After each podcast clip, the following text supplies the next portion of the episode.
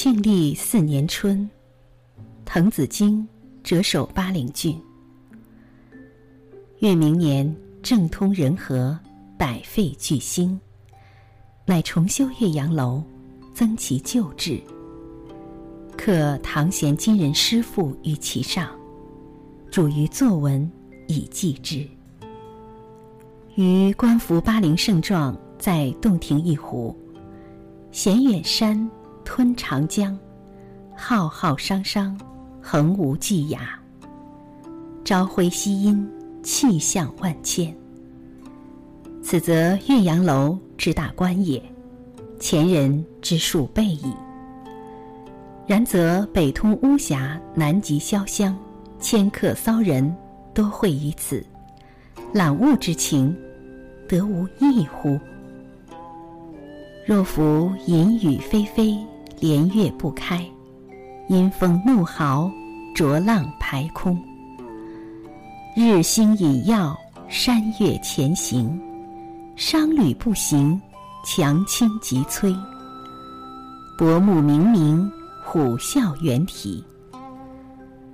登斯楼也，则有去国怀乡。忧谗畏讥，满目萧然，感极而悲者矣。至若春和景明，波澜不惊，上下天光，一碧万顷。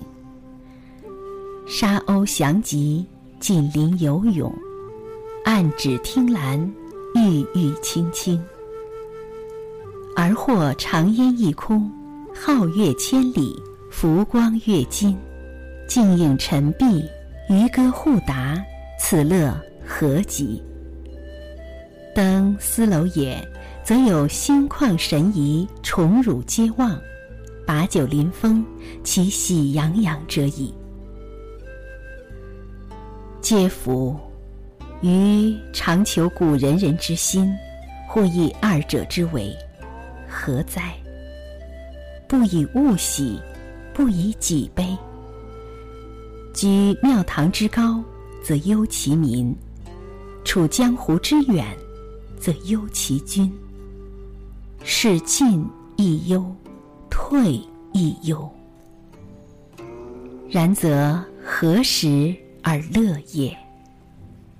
其必曰：先天下之忧而忧，后天下之乐而乐乎？亦为斯人，无谁与归。十六年九月十五日，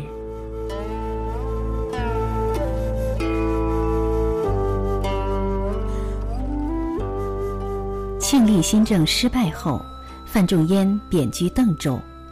这个时候，他的身体很不好。昔日好友滕子京从湖南来信。要他为重新修建的岳阳楼作记，并附上《洞庭晚秋图》。范仲淹一口答应，但是范仲淹其实没有去过岳阳楼。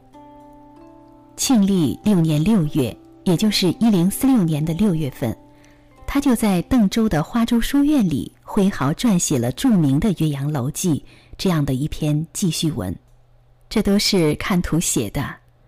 表现作者虽然身居江湖、心忧国事，虽遭迫害，仍不放弃理想的顽强意志，同时也是对被贬战友的鼓励和安慰。范仲淹是北宋文革新运动的先驱，他意识到宋初数十年来文章柔靡、风俗巧伪的危害，强调继承历史上进步的文学传统。并推荐当代能坚持风雅比兴传统的好作品，自己的诗文也代表着文学创作中的进步方向。他的论说文旨在阐明民为邦本的重要性，议论风发，具有夺人的气势。《岳阳楼记》是其传颂千古的名作。文章提出正直的士大夫应立身行医的准则。认为个人的荣辱升迁应置之度外，不以物喜，不以己悲，要先天下之忧而忧，后天下之乐而乐。全文记叙、写景、抒情、议论融为一体，动静相生，明暗相衬，文辞简约，音节和谐，用排偶章法做景物对比，成为杂技中的创新。大家一定也不会忘记他的那首著名的《渔家傲》，写戍边生涯、以身许国的英雄气概及忧国思乡的悲凉情怀，表达的和谐统一，开拓了宋词的表现领域。好，亲爱的朋友们，这里是诗样的天空，我是兰兰。今天和你一起分享的是范仲淹的《岳阳楼记》。今天的节目就是这样。晚安，从此我迷上了外出旅游，从此我学会了后乐闲游。我为毛主席东奔西走，岳阳楼还在故乡静静等候，它像一壶陈年的飘香美酒。古今中外的游客都没喝够。你在故乡你的精神已环游全球。天下鸳鸯楼，你沉默千年不开口？确保华夏